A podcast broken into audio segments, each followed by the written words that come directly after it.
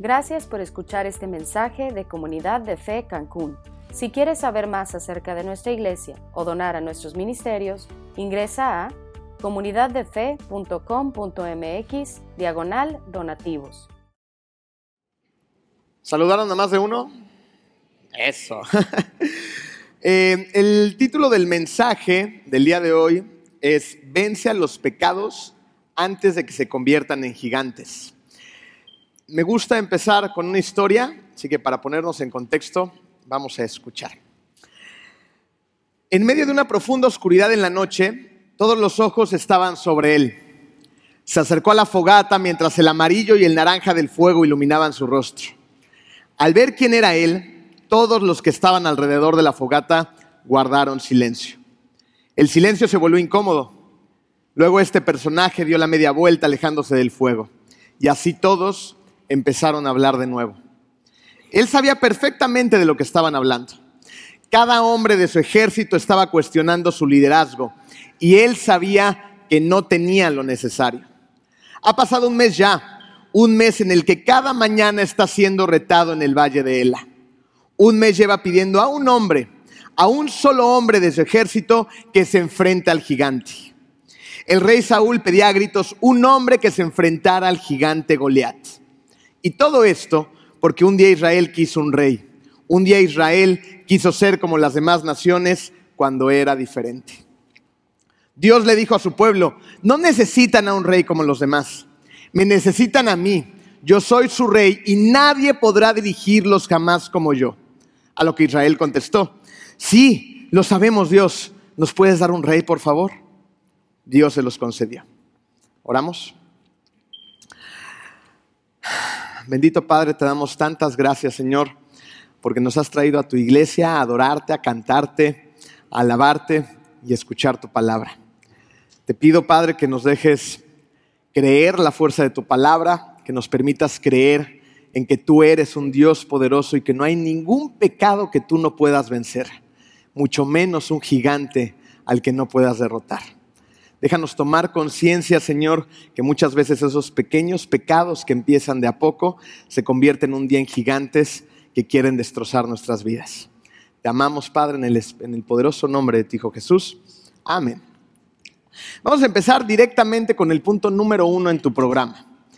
Tú no eres igual a los demás. Yo sé que a veces queremos serlo. Yo he querido ser igual a los demás muchas veces, pero la realidad es que no lo somos. Vamos a regresar a la historia donde nos encontrábamos.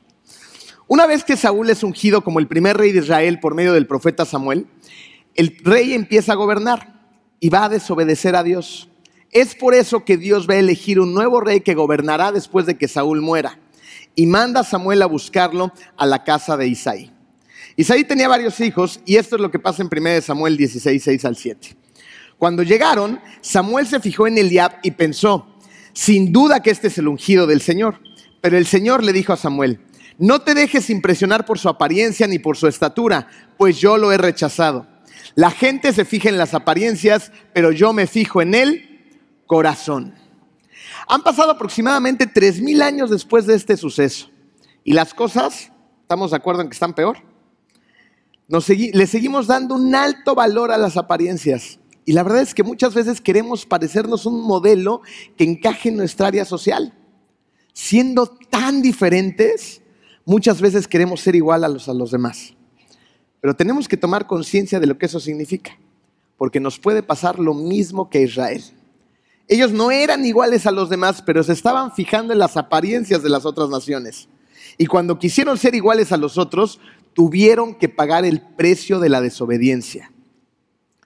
¿Te ha tocado a ti pagar el precio de la desobediencia por querer ser como los demás? Y con el siguiente ejemplo lo digo literalmente. Muchas veces estamos dispuestos a adquirir deudas con tal de encajar. Y así de repente te encuentras sentados en varios restaurantes en los que no puedes pagar. Pero va la familia, van los amigos y pues uno tiene que hacer el esfuerzo, ¿no? Y esfuerzo que tienes que hacer cuando llega la cuenta. Ay, nanita, todo esto nos comimos y lo sigues haciendo una tras otra, tras otra vez. A lo mejor no es tu caso, pero ¿qué tal al comprar cosas que creemos que nos hacen ver como los demás?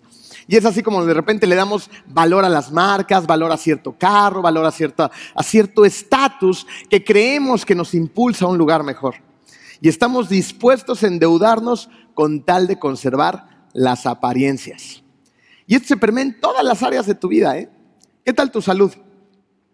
Muchos que tienen el hábito del cigarro lo adquirieron cuando eran jóvenes y a muchos se les quedó. Tristemente, a mi papá fue uno de ellos. Él sabía perfectamente el daño que el fumar le hacía. Pero aún así, un día cuando él era joven empezó a fumar. Y lo hizo por lo mismo que un montón de jovencitos. Simplemente porque los demás también lo estaban haciendo. Y fue así como mi padre invitó un pecado a su vida que se convirtió en un tremendo gigante. Un día recibí la llamada, esas llamadas que no quieres que, lleguen a tu teléfono. Estaba yo en la universidad, sonó el teléfono, lo contesté y era mi mamá. En el simple tono de su voz, el corazón se me empezó a acelerar. Sabía que lo que iba a decir era una muy mala noticia. Y fue así. Me dijo, Emilio, tu papá y yo estamos en el hospital. Tenemos algo que decirte. Tomé el carro, fui lo más rápido posible y llegué al hospital y como de película. Entré en un pasillo, en un pasillo oscuro, frío, y al final del pasillo estaba ahí mi mamá y mi papá. Los dos tenían el rostro completamente desencajado. Mi papá tenía una cara de tristeza, enojo, preocupación, ira. Muchas emociones estaban en él mi mamá fue la primera que habló y me dijo, tu papá tiene cáncer. Tiene en la garganta un tumor del tamaño de una pelota de ping-pong encima de las cuerdas vocales. Si no se lo quitan en cuanto antes, se puede asfixiar en cualquier momento. Nos preparamos dentro de lo que cabe en el día para la cirugía en la noche. Y esa noche nos cambió la vida para siempre nunca volví a escuchar la voz de mi papá. Trataron de sacarle el tumor y junto con él las cuerdas vocales. Al día siguiente empezó la lucha contra el cáncer. Tiene un cáncer bien agresivo. Nos fuimos a la Ciudad de México, entramos a un buen hospital, tratamos de dar con el mejor cancerólogo en el momento, una eminencia médica, y empezó la batalla contra el cáncer radioterapias, quimioterapias, consultas, medicamentos, entradas y salidas a diferentes hospitales, hasta que llegó un momento en que esta eminencia médica nos dijo, ya no hay nada que hacer. Llévenlo a casa, que él pase sus últimos días y que descanse. Regresamos a Cancún y en una de las últimas crisis, él se asfixiaba constantemente, regresamos al hospital. Yo me quedé a cuidarlo esa noche. Estaba sosteniendo su mano. Cuando me di cuenta, mi papá ya no, ya no respiraba. Mi papá se me había muerto en las manos y ni siquiera me había dado cuenta. Me levanté de la silla del hospital de un brinco, fui a buscar a un doctor, regresó corriendo, checó los signos vitales y ya no había. Otra vez salió el doctor corriendo a máxima velocidad y regresaron varios médicos con el carrito rojo las paletas para tratar de resucitarlo. Y ahí tuve que tomar una de las decisiones más difíciles de mi vida. Me paré enfrente del carrito y le dije al doctor, ya no más. Mi papá ha sufrido demasiado. No sé en qué instante mi mamá apareció. Estaba unos cuantos metros viendo la escena y entre gritos y llanto nos abrazamos para tratar de consolarnos.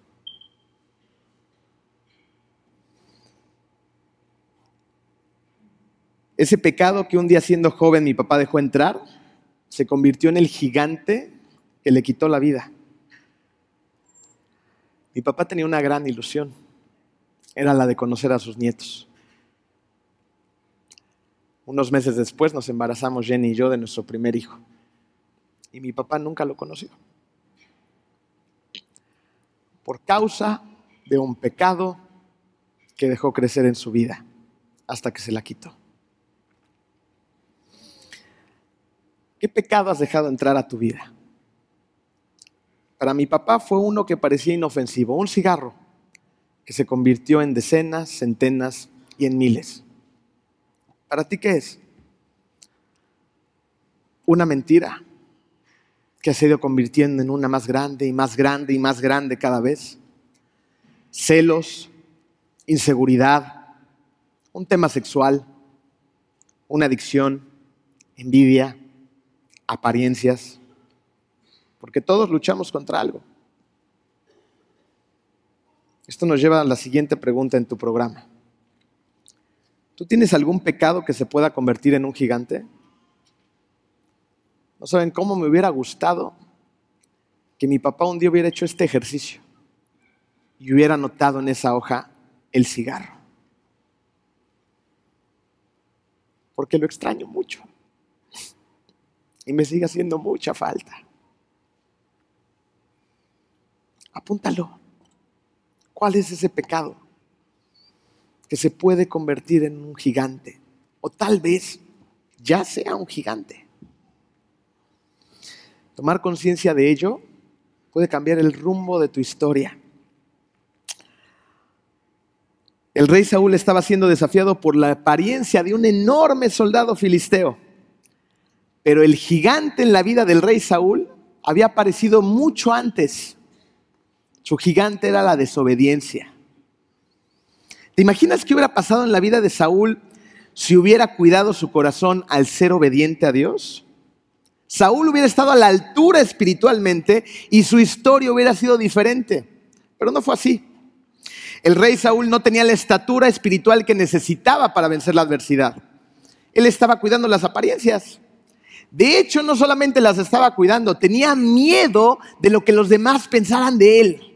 Y la realidad es que muchas veces ese miedo nos empuja a tomar pésimas decisiones.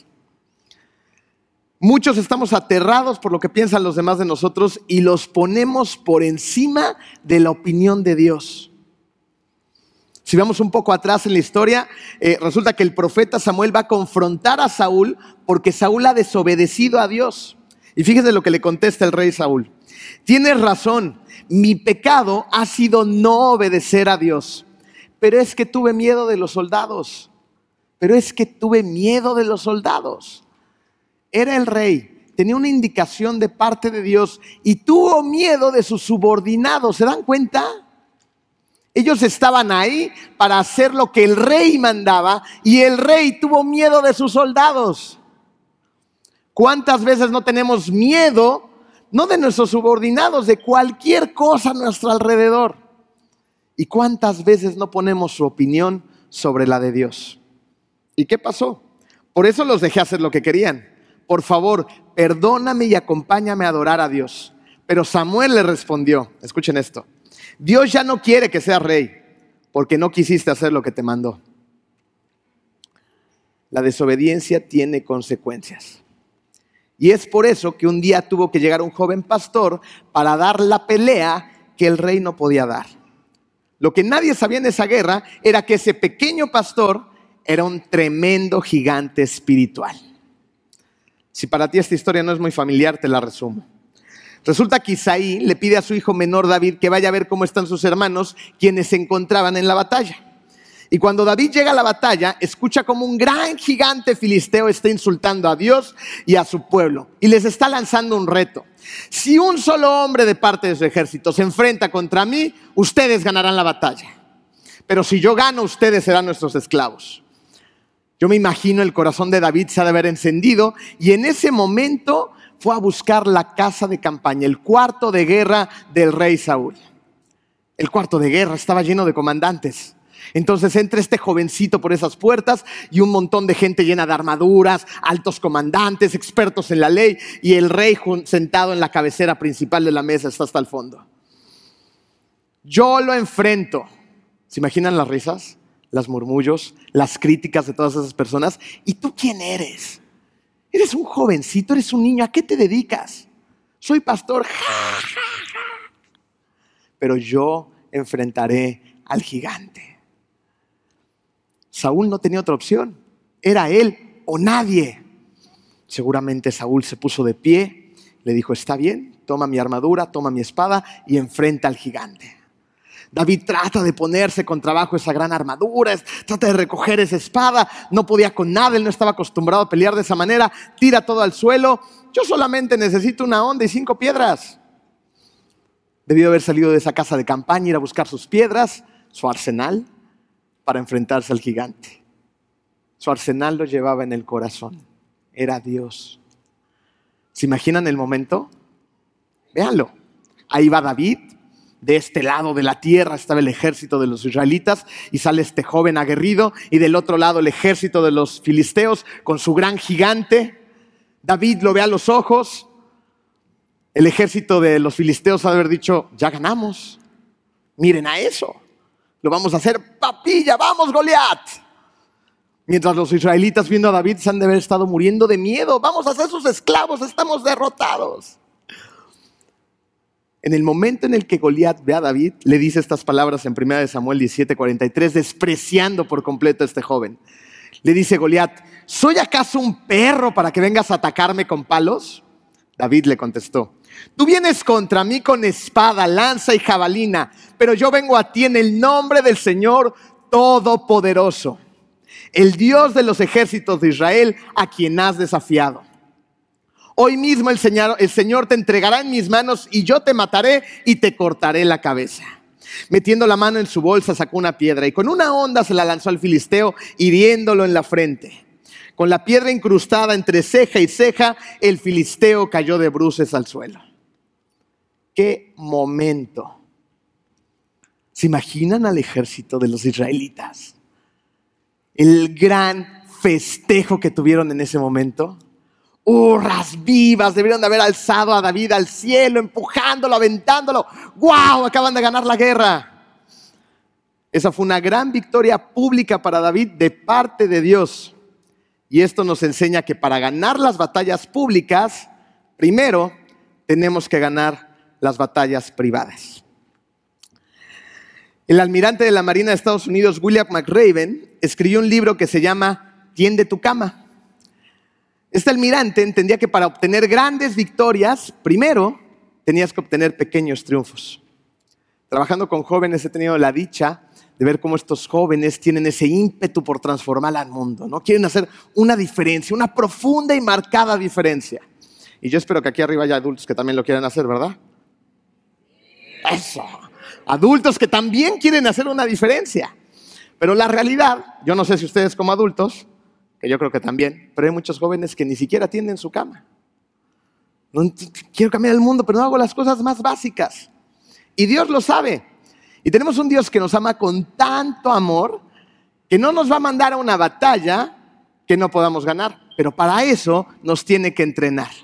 Y una de las herramientas con las que Dios entrenó a David en lo privado fue el número dos en tu programa, el compromiso. Dios entrenó a David en lo privado por medio del compromiso.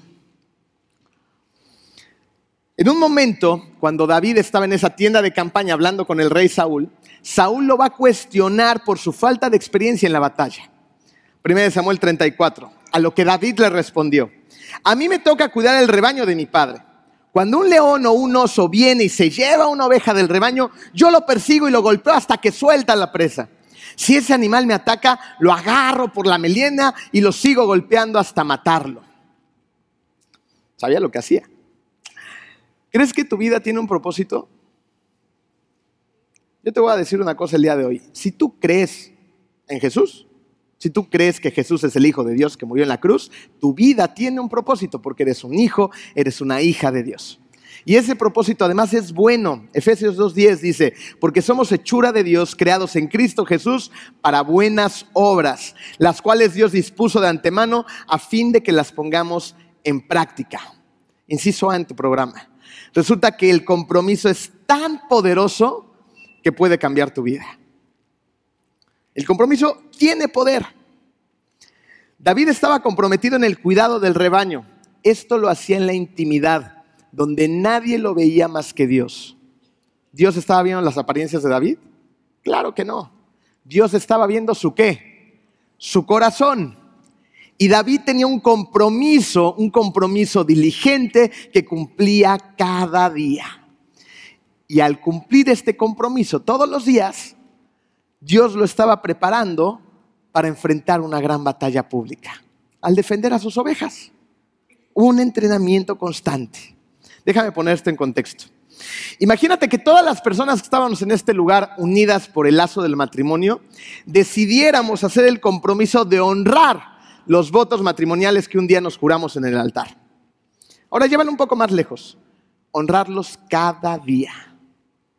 Me comprometo a amarte en la riqueza y en la pobreza, en la salud y en la enfermedad. Serte fiel hasta que la muerte nos separe. Prometo ser tu porrista número uno. Prometo ser tu admirador. Prometo no voltear a ver a ninguna mujer más que a ti. Prometo tratar de hacer todo lo que esté en mis manos para darte todo lo que necesites. ¿Se imaginan cómo serían nuestros matrimonios? ¡Wow! Le daremos la vuelta a cientos de familias en Cancún.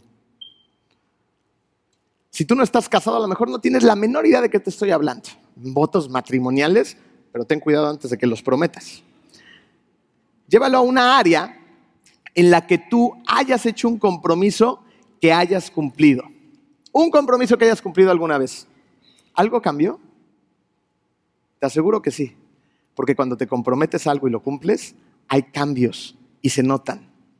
Cosas tan sencillas pero a la vez tan complicadas como comprometernos con bajar de peso, por ejemplo. Porque somos honestos, en la obesidad nos estamos jugando la vida, ¿eh? O nuestra calidad de vida, por lo menos. Diabetes, hipertensión, infartos, diferentes tipos de cáncer un montón de distintas enfermedades.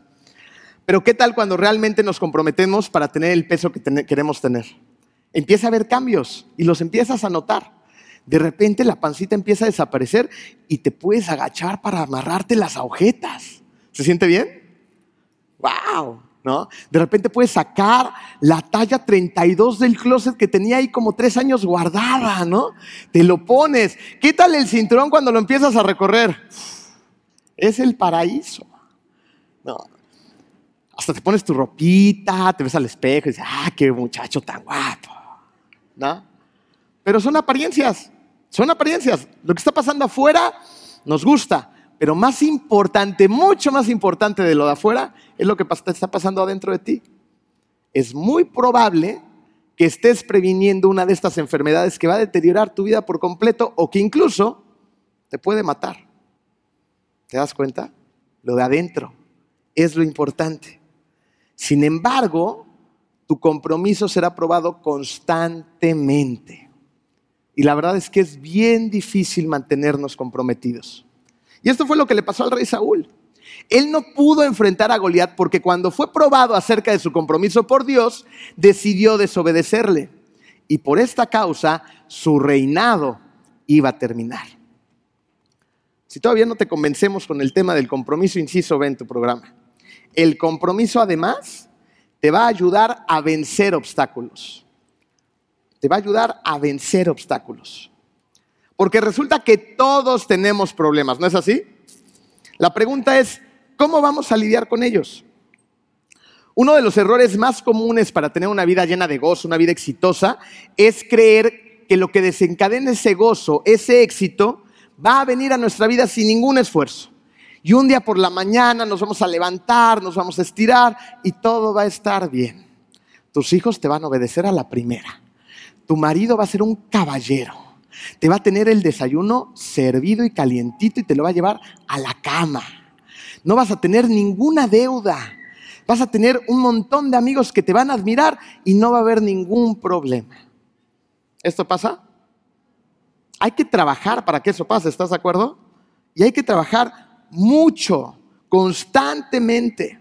Resulta que una vida exitosa, una vida llena de gozo, es producto de mantenerte firme. Pero hay algo en especial que tiene que ser lo más firme en tu vida, y es tu relación con Cristo. ¿Cómo está tu relación con Él? Porque de esa relación dependen todas las demás áreas de tu vida. A lo mejor tú puedes decir, es que yo realmente soy un hombre que está muy comprometido en su trabajo. ¿Y tu matrimonio? Es que yo soy una mujer que está muy comprometida con tus hijos. ¿Y el matrimonio? O ponlo en cualquier eh, eh, eh, aspecto. Pero si Dios es la, fuente que, le da eh, fuerza todo, que le da esa firmeza a todas las áreas de tu vida, vas a ver un cambio impresionante en todas las áreas. Si tu relación con Dios es firme, te vas a poder enfrentar a los leones y a los osos en la intimidad de tu vida. Pero si no lo es, olvídate de vencerlos. De hecho, vas a ser derrotados por ellos antes de siquiera empezar la batalla. Si somos honestos, ¿cuántas veces ni siquiera estamos dispuestos a pelear? Llega de repente el pecado a tu vida y te rindes así. Y es algo que no debemos de hacer. Tenemos que abrazar el compromiso para que con el poder de Dios transformemos nuestras vidas. Preparando este mensaje me encontré en la historia de una chica eh, que se llama Liz Murray. Ella fue una muchacha que demostró un compromiso impresionante frente a la vida. Liz eh, fue la hija de padres alcohólicos y drogadictos en el Bronx, en Estados Unidos, una ciudad bastante complicada. Y un día se despertó eh, para darse cuenta que sus papás, quienes eran sumamente adictos, ya habían vendido el último abrigo que les quedaba para que ella y su hermanita se taparan del frío del invierno. Así que Liz tuvo que tomar una decisión a los nueve añitos, nueve años de edad. Tuvo que salir a trabajar porque sus papás no daban una. Se puso a servir gasolina, empacar alimentos, donde podía conseguir trabajo para por lo menos poder sobrevivir. Y lo logró. Ya en la secundaria, su mamá, además de la adicción, estaba sufriendo los estragos del SIDA que había adquirido eh, años antes. Y por si fuera poco, su mamá también era esquizofrénica. Por lo tanto, Liz tenía que pasar mucho tiempo en casa cuidando a su mamá. El papá, bien, gracias, como muchos hombres, tristemente. Ni brilla en la historia. Cuando tenía 15 años, su mamá murió y Liz quedó desamparada en situación de calle, no tenía ni siquiera dónde dormir. Ella dice que en el momento en el que estaban enterrando a su mamá en un panteón para pura gente sin hogar, ella se prometió a sí misma y tomó la decisión de que eso no le iba a pasar a ella. Ese día no tenía dónde dormir, pero sí tenía un compromiso en el corazón y decidió regresar a la escuela. Al día siguiente lo hizo, se comprometió con las tareas a un nivel impresionante, se buscó un trabajo de medio tiempo, terminó la secundaria con muy buenas calificaciones y esto le dio la oportunidad a entrar a una preparatoria de muy alto nivel. Cuando llegó a la prepa les dijo al área directiva, desperdicié mucho tiempo, no podía estudiar, estaba cuidando a mi mamá, ¿hay manera en la que yo pueda recuperar el tiempo perdido? Le dijeron, si duplicas tu matrícula, tus clases, lo puedes lograr. Y en lugar de cuatro años terminó la prepa en dos en una universidad, en una preparatoria bien difícil. Salió como primera de su clase con un promedio de 95. Esto le dio la oportunidad a Liz de poner sus ojos más allá y los puso en Harvard. Salió de la, preparatoria y no tenía un clavo, pero salió una convocatoria en el, en el New York Times y ella fue a aplicar para becas. ¿Y qué creen? Se la dieron. Le dieron su beca para entrar a Harvard.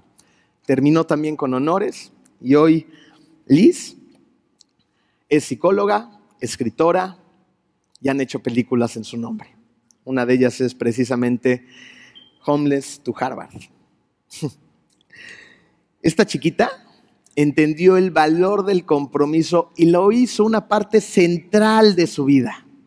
Y al igual que David, ganó las batallas en la intimidad. ¿Cómo lograrlo?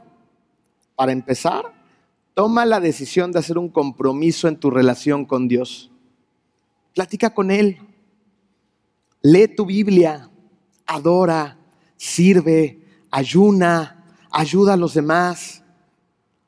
Ten una relación con Cristo.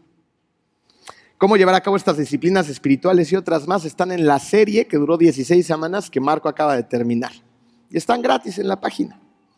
Lo que hoy venimos a hacer es tomar la decisión de hacer compromisos con Dios y cumplirlos cada día.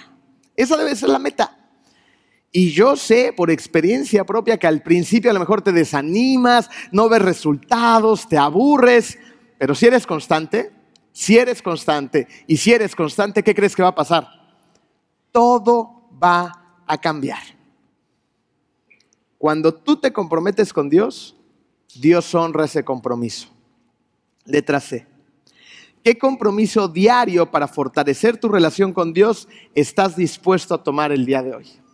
Piensa en uno, Un compromiso, pero que lo puedas cumplir. Y ahora anótalo en esa hojita y proponte a partir de hoy empezarlo a llevar a cabo. Déjame decirte una última cosa acerca del compromiso. Si tú no te comprometes con Dios y con las diferentes áreas de tu vida, hay un precio que pagar. Y este precio es muy alto.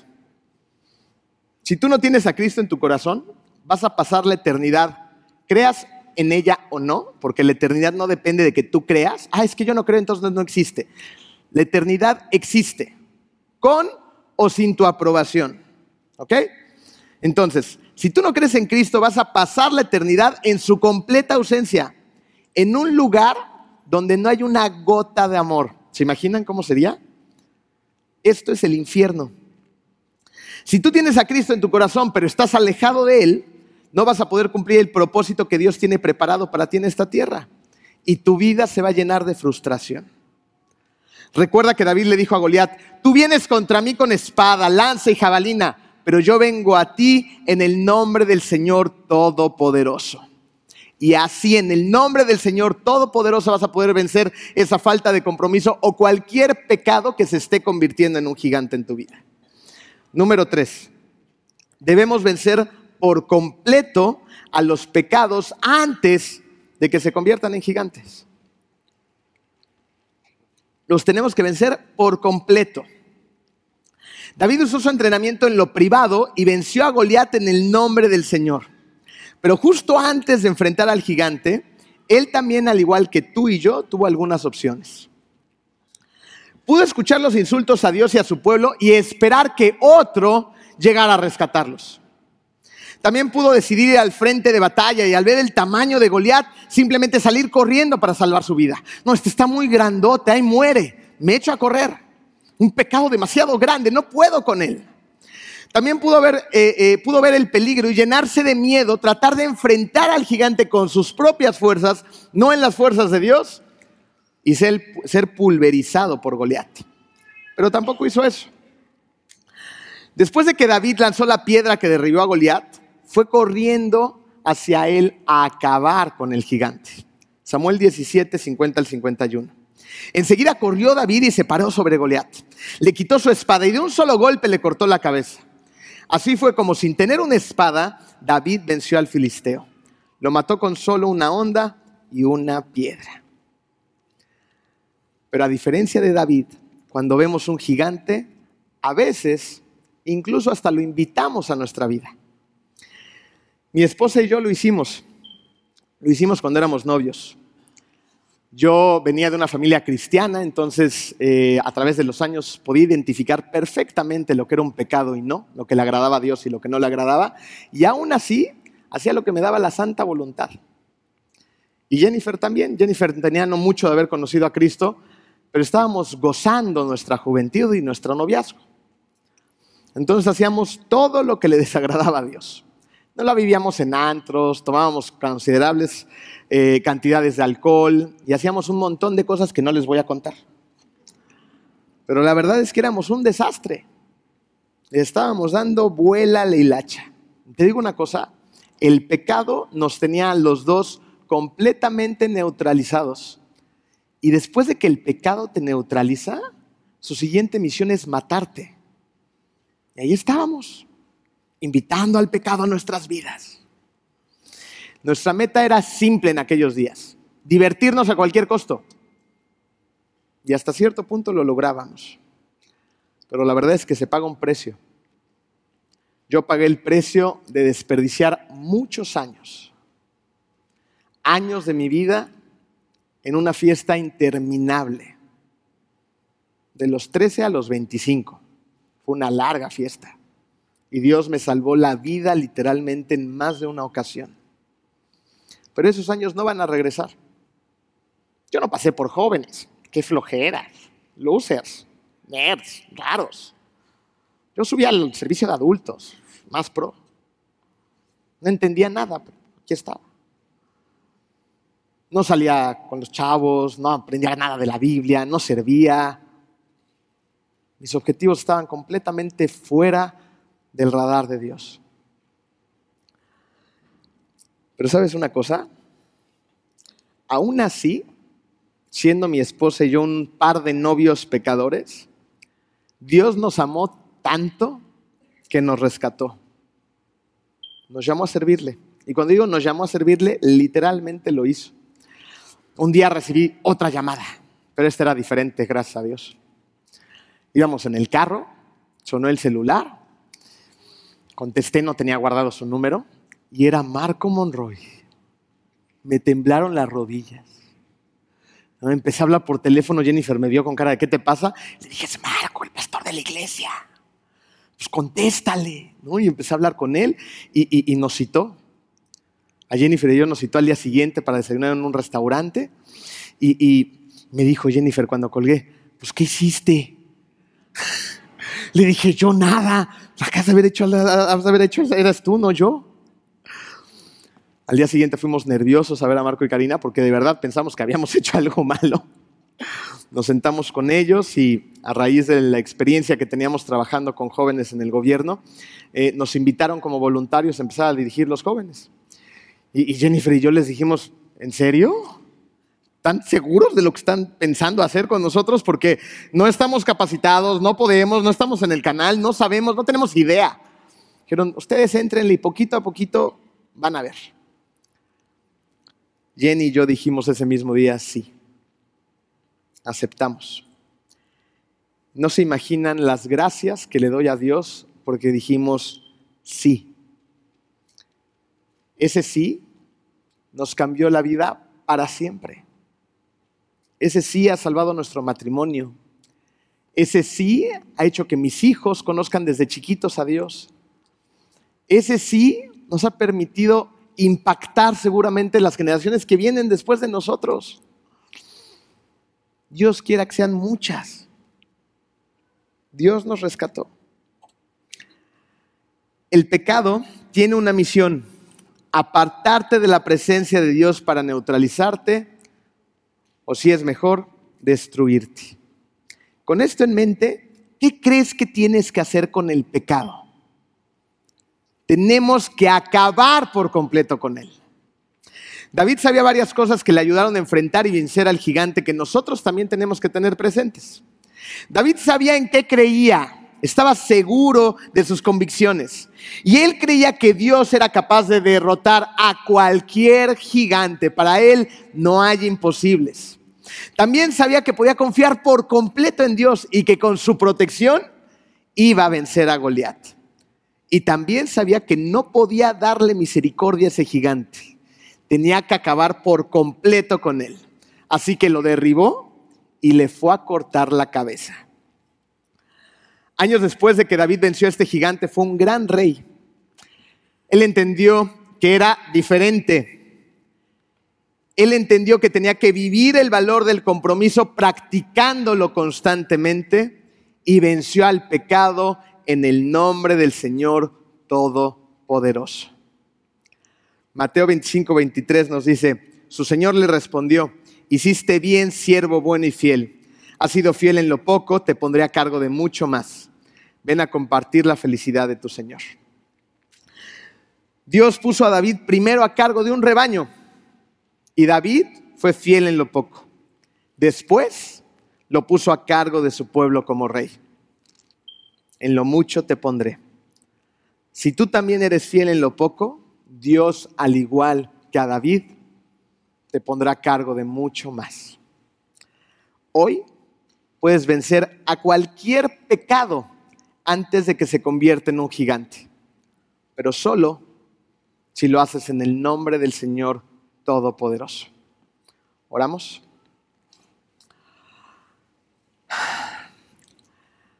Padre, te damos tantas gracias por tus historias, historias que fueron una poderosa realidad en su época y que hoy nos inspiran y nos enseñan a cómo comportarnos en nuestra vida, cómo dirigirnos en tu nombre, Señor.